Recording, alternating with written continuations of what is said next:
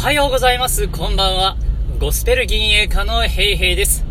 このチャンネルは、詩吟もゴスペルも長年やってきた私が、私ヘイヘイがですね、声に関する話を好き勝手楽しく喋っていくというチャンネルにしております。また別でですね、詩吟チャンネルという詩吟に関する真面目なチャンネルもやっておりますので、えー、合わせて楽しんでください。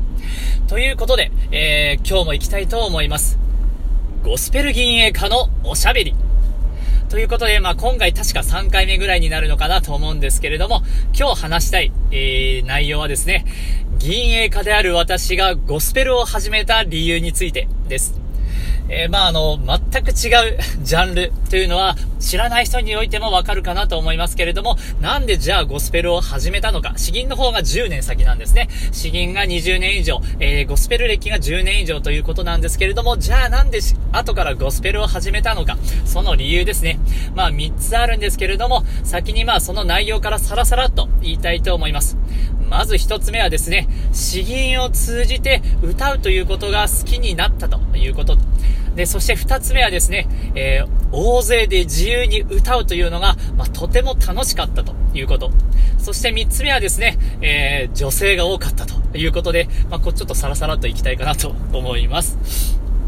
まあ、一つ目ですね、えー、詩吟を通じて歌うのが好きになったということがあります。もともと僕は別に、歌うのが好きだったとか、カラオケが好きだったとか、そういうのは全然ないんですよね。まあ、あの、詩吟を始めたのがそもそも10歳、小学3年生の頃だったんで、もう音楽って何なんだろうみたいな、何が楽しいのかよくわかんないよみたいな感じだったんですけれども、そこからですね、まあ、詩吟をやっていって、歌が興味を持ったのはどれぐらいかな？興味持ったのはもう高校生入ってからですね、高専生というか、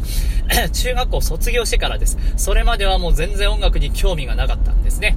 でもまあ、歌、えー、そこで高校生になってから友達とカラオケに行ったりして、あ、なんか結構楽しいかもしれないな、みたいな、あ少し思ったぐらいなんですね。で、そのまま詩吟もめきめき上達していって、声がどんどん出るようになっていって、カラオケも楽しくなっていったんですね。それで大学生にいよいよなって、えー、まあ、サークルを探していたわけです。まあ、詩吟サークルは、まあ、なかったっていうのもありますし、え、まあ、三つ目の理由であまり考えてもなかったんですけれど、それで、えー、まあ、歌うサークルないかなというところでたまたまあ出会ったのがゴスペルということでした。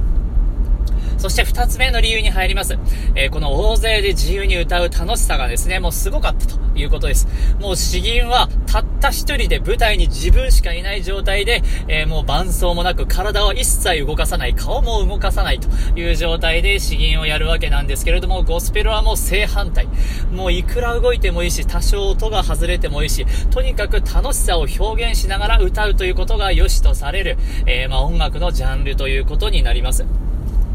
これがですね、もうこのギャップがあったからこそ、えー、まあもう、結構感動しましたね。初めて歌った時に、うわ、歌うのってこんな自由なのかみたいな。もう、それがすごかった。最初に体験で入った時に、もうあの、インパクトがすごくて、えー、もう即ですね、入ることを決めました。そして3つ目ですね、えー、これはもう女性が多かったという、もう下心ありありの話なんですけれど、まあ、あの、ちょっと弁解させてもらうとですね、僕が高専にいたんですよ。高専、工業高等専門学校、5年間ですね。えー、まあ、あの、工業系のとこで入学した時点でも理系であるということが確定してしまうと。分離選択なんてありませんというものです。だからもうあの、女性がですね、基本的にもう少なかったです。高専の人なら誰でもまあ、あかかってしまう病気ですね。高専病。まあ、あの、どんな女性もよりひときわ輝いて見えるという話です。それでまあ、あの、男の世界で結構高専を過ごしてきて、大学生になったぞと、キャンパスライフだと、いや、もう、なんとか女性とも関わりたいな、みたいな話もあってですね、えー、もう、ゴスペルサークルはですね、キラキラキラキラ輝いてたという。いや、ダメだ、ちょっとこれ喋りすぎると、僕の、もう、ダメですね。えー、これ以上あんまり喋らないようにしとこうと思うんですけど まあこんな感じですね。まあ理由はどうだっていいんですよ。あのー、結局ですね、僕はゴスペルに入ってもすごくもうのめり込みました。楽しかったんですね。えー、まあ本当楽しかった。えー、歌うことが楽しかったし、全力で、えー、もう汗をかいて動いて、動くことだけでまず汗をかいてしまうし、えー、もう友達と目線を合わせて、えハモったりして歌うのも楽しい。